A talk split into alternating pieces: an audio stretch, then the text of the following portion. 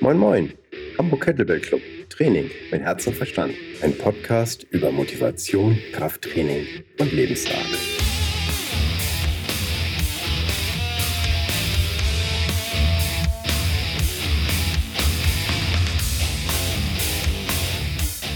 My guest today is Dan John, or at the moment it's vice versa. I'm his guest because I'm at this room at the moment while we record the podcast. Uh, so we just finished a two-day seminar on coaching. Or yeah, we both did. I mean, I listened, you taught, and then recertification for RKC two had been brilliant for days. And for the people who do, do not know Dan John, he is a great coach um, has written books that I can really endorse and is not afraid of taking off fluff from teaching and coaching and just gets down to the basics. And thanks dan. Well thank you. And i hope it's not too weird that you're in my bedroom but that's i'll just lay it lay it lay it out there. It looks pretty clean and tidy so yeah. just yeah. Well i was able to get the blood stains up so it worked out ah, perfect, perfect. Um, Dan, I'd like to focus on two things. Why are people so much? Why do they fear the obvious? Mm, okay, so that's the freakonomics concept, sure. Oh, straight up, that's what you want. Oh, yes, that's, that's, yeah, just. Well, I mean, if you sit down with a child who's four years old, and you say, uh, "What do you want to be when you grow up?" and they say something like, uh, doesn't matter. A, a lawyer, a, a writer, a, a, a, horse, which you know you sometimes hear with four year olds. Um, and you were to say, okay, so what you need to do to do that is you need to go to this thing we call school and learn this thing we call words and letters and paragraphs and books. Oh, okay. And then you have to learn this thing called numbers, and they start, you know, and they just keep adding up. And then after that, you'll learn how to add them, subtract them, divide them, multiply them. And and the child would nod and agree with you. And then we say, we say you know, you're going to do that probably about 16, 17, 18 years, and then you'll be able to do this thing. There's not a single person in the world that would go, that's ridiculous. but we do it little kids every day it's obvious how you need to how you get an education. You know, you're gonna read books about history. What's history? Uh, things that used to be. Oh, okay. You're gonna read about uh, uh, Harry Potter. You're gonna read about, and they would never, they would not uh, balk at a single thing I said. Yet, if you sit down with somebody and you say, "Oh, you want to lose body fat?" Okay, so here's what I want you to do. Every day, I want you to get up, drink two glasses. Oh, first, I want you to sleep eight or nine hours. I want you to drink water. I want you to eat some vegetables. I'd like to have protein at every meal. Go for a walk every day. Here's an idea go for a short walk before every meal. Okay. And then uh, I want you to come in the weight room here uh, two days a week and we'll just do, I don't know, 15 reps of these these four exercises and then we're going to have you uh, do something a little bit harder nothing crazy i ha- would have so much pushback on what i just said what, what do you mean by what? I eat vegetables. I hate vegetables. Protein. What's protein?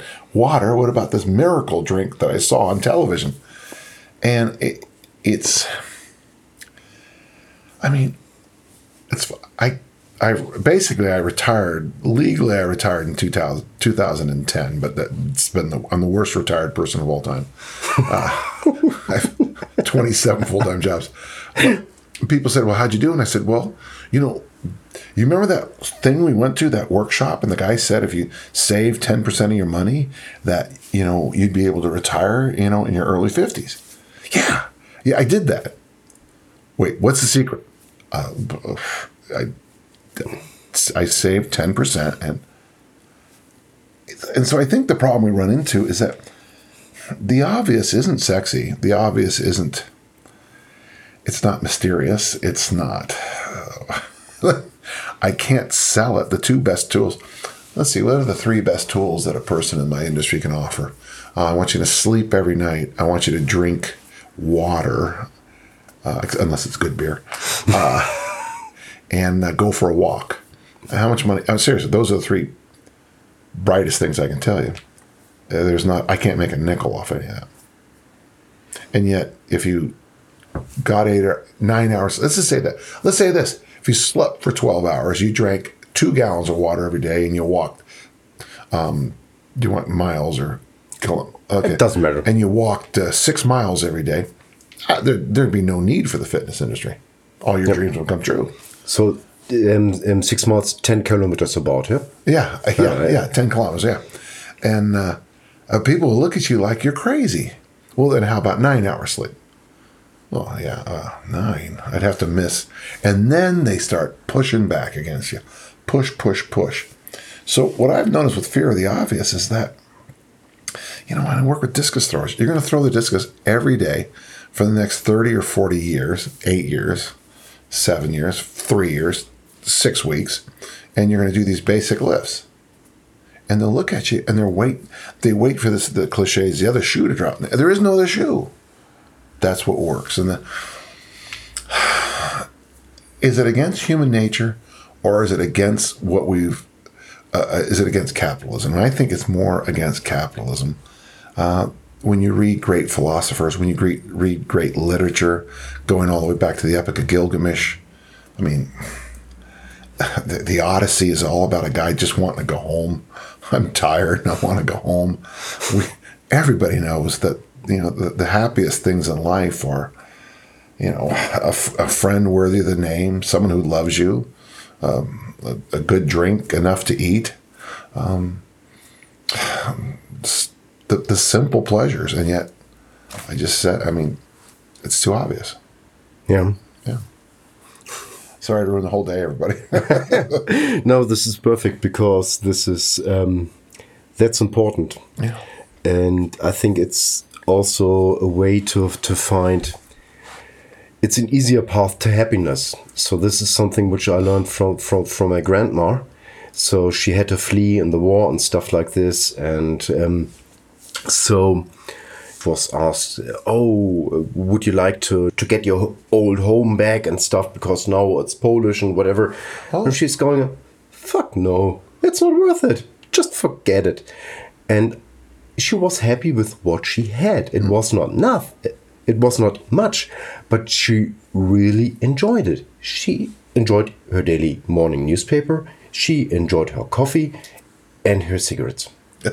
yeah. I think, And I that's think, it. I think her and my father knew each other. That sounds like my dad. but you know, you're right. I mean, I, I, I, I'm I'm quite a bit older, so my father was that generation. He was orphaned uh, when he was young, raised by aunts, rough life. Um, when one of my memories of him is very much him reading the paper, smoking cigarettes, and drinking his coffee. And uh, folks, I'm not telling you to do that. I'm just saying that's the example. Okay, but uh, geez, you know, uh, my wife and I've discussed this many times with my career and my athletic career. Some of these goals I've succeeded at, this thing I wanted to do for so long, when I got it, it meant very little to me. So at the workshop, I talk a lot about um, achieving a goal versus being successful. And you get to certain, I don't want to pull the age card, but you get to certain spots in your life where you realize that success isn't having the trophy or the, you know, the name on the placard. It sometimes success is really, you know, being able to sit down with friends and family. Uh, you know, we have this thing called practice Thanksgiving we do at our house almost monthly now, where we cook a turkey and people come over and sometimes we drink too much and sometimes we play games and sometimes we just laugh.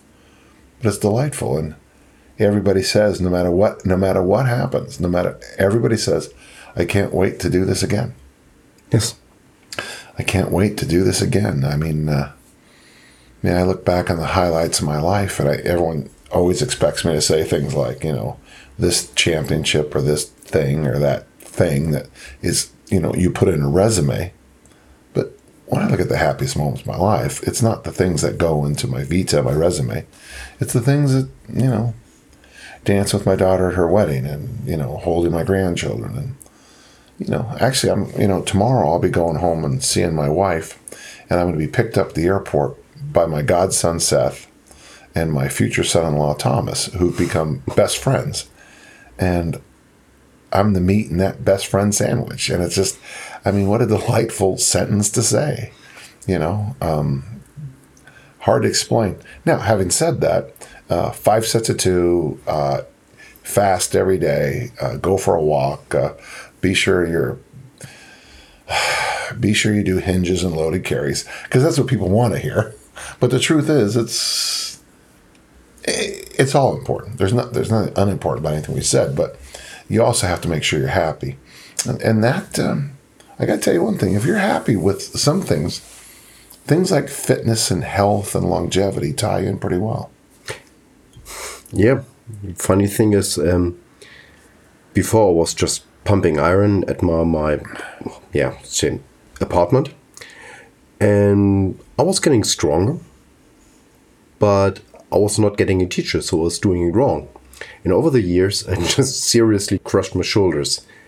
Then I came to the kettlebell to rehab my shoulder. And the funny thing which happened is that actually uh, I could rehab my shoulder. Um, that I proved the doctors wrong. They told me that I would never be able to lift or do strength stuff sure. again. And so kettlebell for me became more a health thing to get into it, not to get strong. And secondly, I just then I discovered that I got really, really strong. Or well, uh, at, at least far, far more than before. Before I thought I was strong, but I was not knowing jack. it's just not. It is weird about when you first get into the business. I talked about it a little bit at the workshops about you know, max and sort of max and max, max, max, and what we consider strong versus what like normal people. Uh, I, I always use the example. Do you want kilos or pounds? Kilos. Okay. Could be nice. So the woman has a 10 kilo child and a 15 kilo child, and she carries them around all day, holding on to a bag that weighs 10 kilos, and a, she's on her other shoulder, she's balancing her phone as she talks then comes to the gym, picks up something that weighs four kilos, and goes, "This is heavy," you know. so, so in my world, you know, strong is such a high charge world. Um, I was around some people a few years ago who were always bragging about their strength, and because it was in bizarre lifts. Uh, you know, I mean, you did a bent press. To, uh, sorry, folks, if it gets technical, but uh, there are certain exercises that are pretty old, and no one really does them anymore. So you might think you're the king of the heap, and then you'll accidentally say something and a number that we all know. Like if you brag about a, you know, if you weigh to uh, 125 kilos and you squat 180, and you brag about that, your audience will open their eyes and go, uh, "You should shut up because you're weak as a kitten." You know, uh, uh, in our world anyway. And so, um, does that tie back into the other talk? I think so because you know it does because you know when you meet truly happy people sometimes in life you know uh, the fear of the obvious question is that uh, very often is not measured with uh, what they have uh, sadly i come from a country that has an extremely wealthy person as president. And i'm not he's a bully but i'm not fully sh- sure he's happy. Yes. You know and i um, and I, and I look at the, the way things are turning in my country right now, and this idea that the you know more more and more and more and more and more is the only answer. And man, I've never met a truly happy person that was consumed with toys, things, stuff. I mean, I'm I mean, I would gladly trade the four days I had for owning for a yacht, for example. I really enjoy what I do, and uh, okay. Um, tension levels because the funny thing is um, which uh, listeners of the podcast know i suck at pull-ups and the thing is i yeah in the summer i was um, pretty pretty pr for, for my understanding pretty ripped so i was weighing about 87 kilos. Really? Yeah, then my father died. And then I had to take more, yeah, just taking care of family business. Just, um, mm-hmm. um, the thing is, so, so the weight went up. And so um, I, had the decision just um, Yeah, and also I tried uh, the weighted pull up. It hurt my how do you say this tendons here. Yeah, sure. Uh, so so and how do you say brachialis? No, no, that's Brachialis in, in English. uh, yeah, brachialis. And uh, so I had to back off again, and uh, Been there. It was really difficult. And the weight was getting up and up and up, and then was also a holiday with the family. And I know I could not train pull-ups, and I know last time with the RKC uh, recertification, uh, re- uh, certification, the first time, I went also uh, over uh, 100 kilos to do the weighted pull-up just with the 16 kilo kettlebell. And the thing was uh, this time that I really, really struggled with getting this pull up up. And um, so I, I, I, failed. And then, yeah, I don't know, with, with the last attempt, then I uh, just made that and I just was getting down and was shaking. I was not feeling good. I mean, I was feeling good, but I was really shaken. I was just going, getting, to the coffee machine, just getting another coffee, and the tears started. And so, this is what I wanted to tension level to just. Sure. Well, you know, it's okay. It's not unusual. The tension, I mean, uh, you know, uh, we humans, uh, we get stronger uh, and more powerful when we control our tension levels. We, the master quality is being able to drive our tension up and then instantly pull it off. I always use the example of snapping your fingers. Massive amount of tension, it's released and it makes a noise. That's what athletics is. You know, lots of tension, let it go. Uh, bow and arrow, uh, how do you say it in uh, German? Pfeil und Bogen. Of course you do. And, uh, you know, with the bow and arrow, you have this maximum tension, but what makes the arrow fly is letting it go. And so you have to teach people to build it and then blow it off. And I, it, it has to be done two ways. The physical side, you know, we can we can put you in a refrigerator and build up a lot of tension because the cold will make you tense. Um, putting your putting in front of 15,000 people with a lot of spotlights will build a lot of tension, which kind of like what happened to you a little bit today. But then you also have to be able to have that master skill of bringing that tension level down to the appropriate level. And if you're too tense, I would do the opposite. I mean, I would put you in a hot tub, put you in a sauna, you know, have you shake things out, uh, do all kinds of calming drills. Well, if you want to coach people, you have to learn the skill of teaching them how to do tension, then teaching them to relax, and then you begin to wave it up and down. Tense, relax, tense, relax, tense, relax.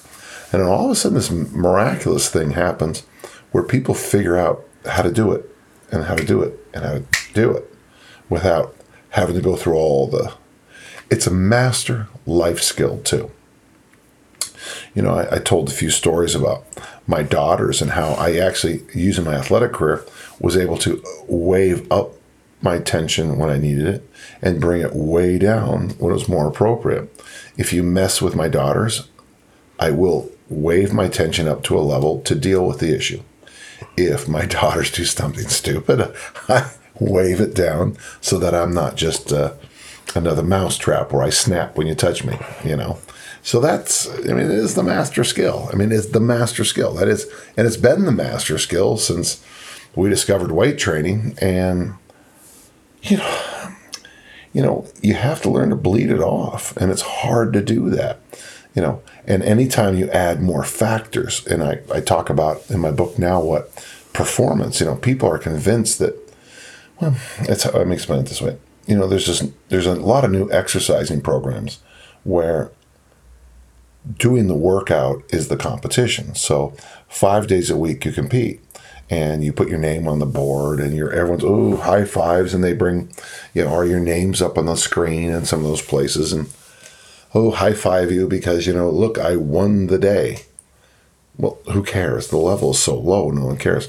In my world, there's a thing called performance where you know every June there's this competition where everyone gathers and it starts at 9 a.m. And by the time 9:31 rolls around, um, We've been at it for, you know, the competition's going on. And now I'm in a situation where I have to up my performance, which I thought was pretty good, but I have to perform even better. You know, uh, my, my sister in law is a famous Broadway actress. And I talked to her and her husband, uh, Jeff, my brother in law, you know, about this kind of thing, about when those lights hit you, what you do. And they're very good. They understand it. And it's weird because their secret is first, you know, you got to practice, you know, you got to work hard. And then number two, you got to love it. You know, you got to love the limelight. It's called the limelight. You got to love it. And for most people, L. Frank Baum wrote, uh, and I don't mean to be rude at all, reader, uh, listener, uh, wrote a book called Wizard of Oz, which he thought was a political satire. Turned out to be a, a, a children's book. So he wrote, so he wrote 13 more children's books, uh, and he made a lot of money. Um, in The Scarecrow of Oz, he says, ordinary people are leaves in the trees. They just die and they fall off. I like the extraordinary people.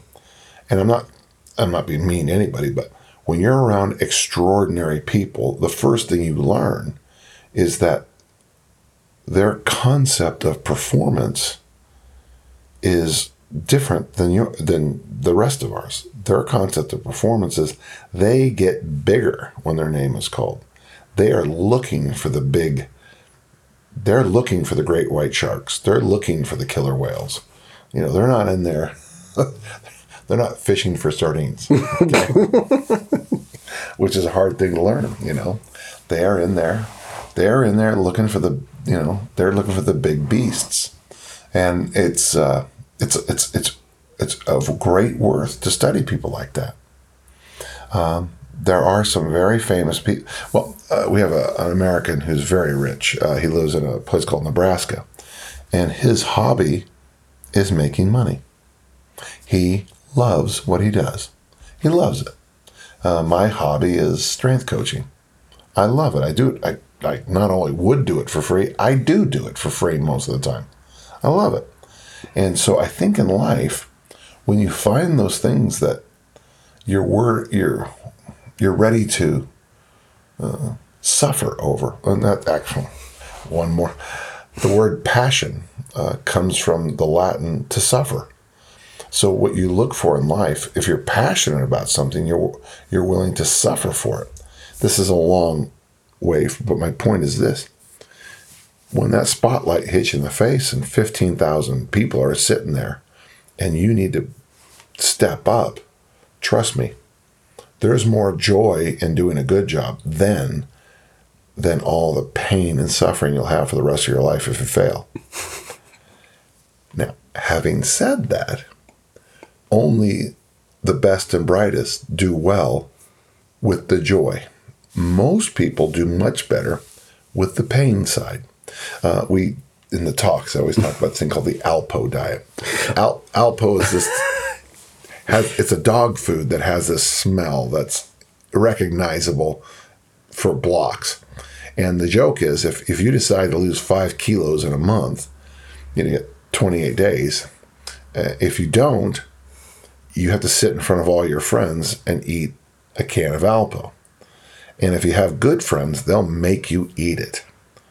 And the idea is that the pain of failure is so high that if you fail, it's it's much that Alpo is much worse than that candy bar. the tiny bit of joy you get from that chocolate isn't even close to the amount of pain. So it's fascinating when you work around with the best of the best. The best of the best are able to use happiness and joy as a stimulus. Most of us need pain. It's opposite of what you'd ever think. opposite, yeah. It's crazy. we're we're crazy. Uh, humans are different. We're not humans in 2017, 2018. We're different than any other time in history. We we are being coded by uh, food companies and fast food companies and soft drink companies, they are rewiring the way our brains think. They're re- rewiring us. And we're not we're going to be an interesting species very quickly because we we are being reprogrammed by fast food and chocolate bars and and soda, and to deal with that, man, I, I'm not sure what the approach is, but it's obvious to me that telling most people that if you continue to drink this stuff, down the line sometime you're going to have diabetes and a heart attack. The pain isn't working. The future pain isn't working. I guess I guess we need more present pain. I guess I don't know. Right, I rambled. I apologize. No, but the thing is, the problem is if you eat too much or too much bad, yeah, Bad. choices, you are not instantly in pain. Yeah, so so even if it's hard to get the stairs up, but it's not that bad. And once you're up the stairs, it okay, then you can have your uh, soft drink, and then everything's alright again. Yeah, and it's not like, and then yeah, Huh. So the there's an old joke: the uh, instant gratification isn't fast enough. so you're saying the opposite then? That's interesting. So what your point is is that tiny little bits of pain now aren't that big a deal if you. Okay, I see. I, so so this downhill, this downtime thing, this this future event is just not that big a deal as long as I'm only mildly it's inconvenienced. it's it's not not, not perceived. Yeah, the thing is, um, a lot of people smoke, and we know this is, is dangerous. Uh, a working coll- colleague of mine uh, died from lung lung cancer far too early, uh, leaving a wife and a ten year old son. Yeah, but a lot of people play the lottery. The chance of winning in the lottery is far lower than dying from lung cancer. But the thing is, if it's with the lottery, people say yes, but some people win really, really big. That's yeah. yeah, yeah. So sometimes we are just bad at evaluating chances. Yeah. So getting back to your first point, fear of the obvious. I mean, uh, if you don't know that smoking is not the best choice you can do, uh, simply on a, uh, if you look down just at the economics of it, I don't know what cigarettes cost here, but if you do the math on cigarettes, it's a concept in economics called opportunity cost. You know, if you just took the money that you spent on cigarettes and rolled it into some kind of retirement plan, you wouldn't have to work the rest of your life. You'd be okay. I know. Um, um, I used to smoke uh, two packs a day, and um, that was uh, very interesting. Um, two things happened when I no three things actually when I quit smoking. Um, first thing is I was tired of myself smoking. Um, and then I saw a documentary about more people just quitting on heroin than on cigarettes Yeah. and never come back again. And that this was very, just very few people who had this mind strength to do this. And then something in my ego just kicked in. And yeah, then I thought, okay, just ride that wave. I've heard that that it's easier to stop heroin than cigarettes. I didn't know that was true. And, and the thing is, um, funny thing is, it's very simple to succeed. You just have to stop doing it. Just don't buy another ci- cigarette. Don't, lighten it up. And the funny thing is, th- later on, I always got a how to say it, when things get tough or so on. Uh, I always had this okay, but I'm in this how to say it, mindfully tougher. Yep, True. um, group because I did not start again with smoking. That I'm also in the group who was extremely stupid to start in the first place. Okay, just let that drop under the table. And you realize that smoking is tied to tiny habits. I was driving to work, and there at this one traffic light, I was getting nervous. Something was wrong. Something was wrong. And I was knowing. And then Ah, normally I lighted up a cigarette there at that traffic light. Right. Yeah. And this was really, really strange. Second strange thing is, I suddenly had money. I had new CDs, new clothes. Isn't that true? That's the up. Yeah, but it's funny you said about the uh, traffic lights. We had an American comedian who had a funny joke one time. He says, "I don't know what it is about traffic lights, but why does everyone have to pick their nose at them?" and uh, it's it is it's funny how habits happen. Um, and my, of course, my whole worldview is just really try to. Uh, I try to make myself just absolutely bought in to to habits. I, I, I go out of my way. You know, you know my workshops. You know my psychotic behaviors. Um, yeah, but I can totally endorse both. Okay. Well, for example, folks, I'm wearing a black polo shirt and blue jeans and shoes. I own 16 of the exact same black polo shirt, four pairs of the exact same pants, and six pairs of the exact same shoes. I never think about what I'm going to wear because I always wear the exact same thing. So for me, instead of wasting all that time deciding what I'm going to wear, I just wear this. Uh, when I drive, I floss my teeth. Yes. Uh, I have these. Cra- I mean, you can call them crazy habits if you want, but it's it's habits that try that help me with health, longevity, fitness, and performance when I do perform. It's like stealing. If I think it's stealing personally. my I I was telling the group the other day that you know one of my one of the things I was doing for this Olympic lifting meet I went to was I choose eight different vegetables a day to eat. I figure every time I think about what vegetable to eat, I'm on the platform snatching or clean and jerking. It sounds weird, but that's how we work. That's how we roll. You know, um, you know. I had a coach one time tell me that whatever you do first is what you do. Whatever you do first is what you do. And it's a strange thought, but you have to. So think about your typical day. Whatever you do first is who you are. So if you're a, when you first walk into the gym for a workout, whatever you do kind of first is really defines who you are. How you start your day. How, yeah. Uh, there's the old phrase, uh, well, well begun is half done, or something like that. And it's odd because in my life, it's an absolute truism.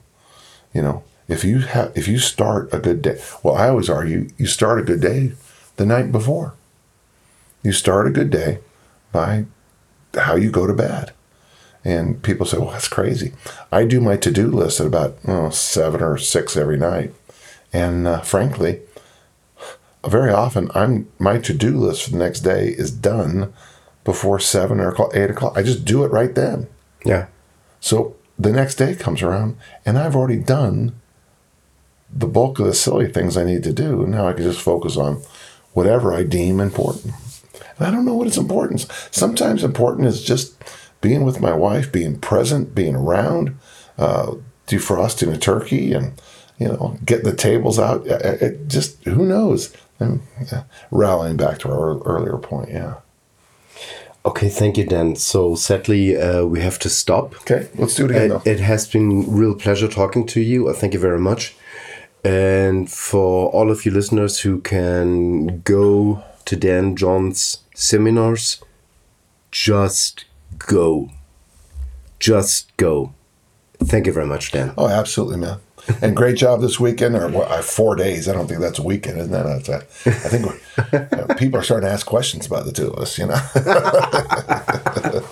uh, I, I, will not tell anything. Yeah, don't tell everything. No, no. Thanks. Good stuff. Vielen Dank fürs Zuhören. Hat dir die Show gefallen, dann unterstütze uns bitte mit einer guten Bewertung. Hast du Wünsche oder Ideen für den Podcast? Schreibe mir unter podcast at hamburg-kettlebell-club.de. Zum Abschluss. Beweg jeden Tag deinen Körper, deinen Geist und dein Herz. Mach jeden Tag zu was Besonderem. Nicht immer stellt sich der Erfolg sofort ein, dann notiere dir einfach einen Punkt in der besten App, die es gibt. Dein Gehirn. Was du heute noch nicht schaffst, ist Teil deines Trainings für den Erfolg von morgen. Große Leistungen sind nicht das Produkt eines Zufalls, sondern Jahre konstanter harter Arbeit. Insofern, pack's an, dein Frank.